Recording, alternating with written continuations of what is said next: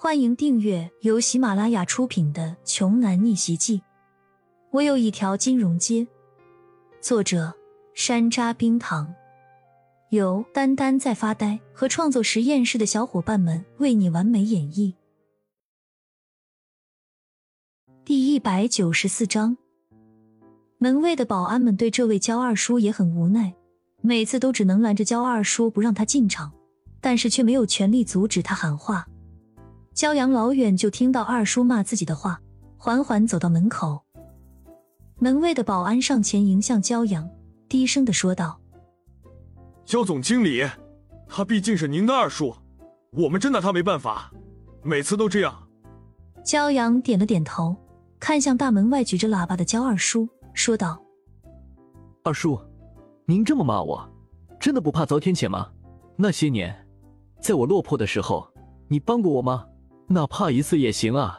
当初给我爸妈办完丧事之后，你就把我家的房子，还有家里值钱的都给顺走了。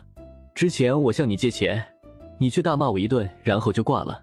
你觉得现在我应该凭借什么理由给你一份工作呢？小兔崽子，你别跟我说这些没有用的！我今天就要你给我一句准话，我就想在你这里当个官儿，你给不给吧？赶紧痛快点答复我！好，那你告诉我你会什么？会算账吗？会做报表吗？会管理生产线的机器吗？会研究药物吗？懂中医理论吗？你什么都不会，你让我怎么安排？你说你一没学历，二没能力，人品也成问题，还三番五次来这里叫嚣闹事，吵着非要在我们这里当主管，你凭什么？骄阳声声质问，连连回怼。既生气又无奈，很多时候就怕这种纠缠不清的亲戚。以往自己没钱没势的时候，绝不会搭理自己；一旦有钱有势了，撵都撵不走。焦阳都说的这么明白了，可焦二叔还是蛮不讲理，跟粪坑里的臭石头一样。这些不是我考虑的问题，你刚刚说的这些，我都不会。但是，你可以给我配个快的人。我只需要一个主管的职位就好了，你给我安排上了，我就把你爸妈的遗物还给你。遗物里面有一些关于你妈过去的事儿，你一定很想知道。自从记事以来，骄阳就从来没有听母亲说过自己娘家的事情，他也从来没有见过自己的外公外婆。在骄阳的记忆里，母亲总是温婉大方，举止得体，就像古代的大家闺秀一样。所以，骄阳对这神秘的外公外婆一家也是格外感兴趣。于是，他语气坚定的说道：“二叔，你把我爸妈的东西还给我，我可以答应给你一个岗位。但是当官，你就别想了。我们厂里的规矩是绝对不能乱的。什么规不规矩的？厂子都是你的，什么事儿还不都是你一句话就能定下来的吗？别说一个四六不懂的焦二叔。”就是很多没有当过老板的人，也大都会以为，当了老板之后，什么事情都能随心所欲了。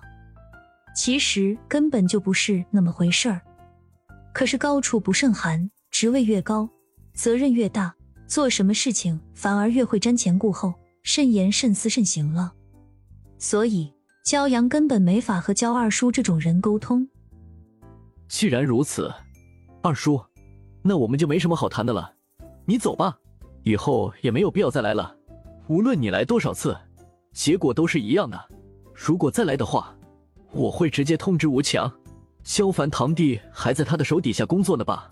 如果你希望焦凡那边一切顺风顺水的话，就不要再来找我了。焦二叔一听，这可是事关自己儿子前途的大事儿，于是只好愤愤的离开了。走的时候还不忘记再骂上焦阳几句。你个六亲不认的东西！你爸妈留下来的那些东西，你别想再拿回去了。骄阳父母的那些东西是一定要拿回来的，只不过骄阳完全没必要非得通过他二叔的手。等焦二叔离开以后，骄阳对着身边的剑石恳求道：“剑石，你今天晚上帮我个忙好不好？去我二叔家里，把我爸妈留下来的那些东西偷偷出来，可以吗？”小事一桩，包我身上啦。见识小萝莉心欣然的就答应了。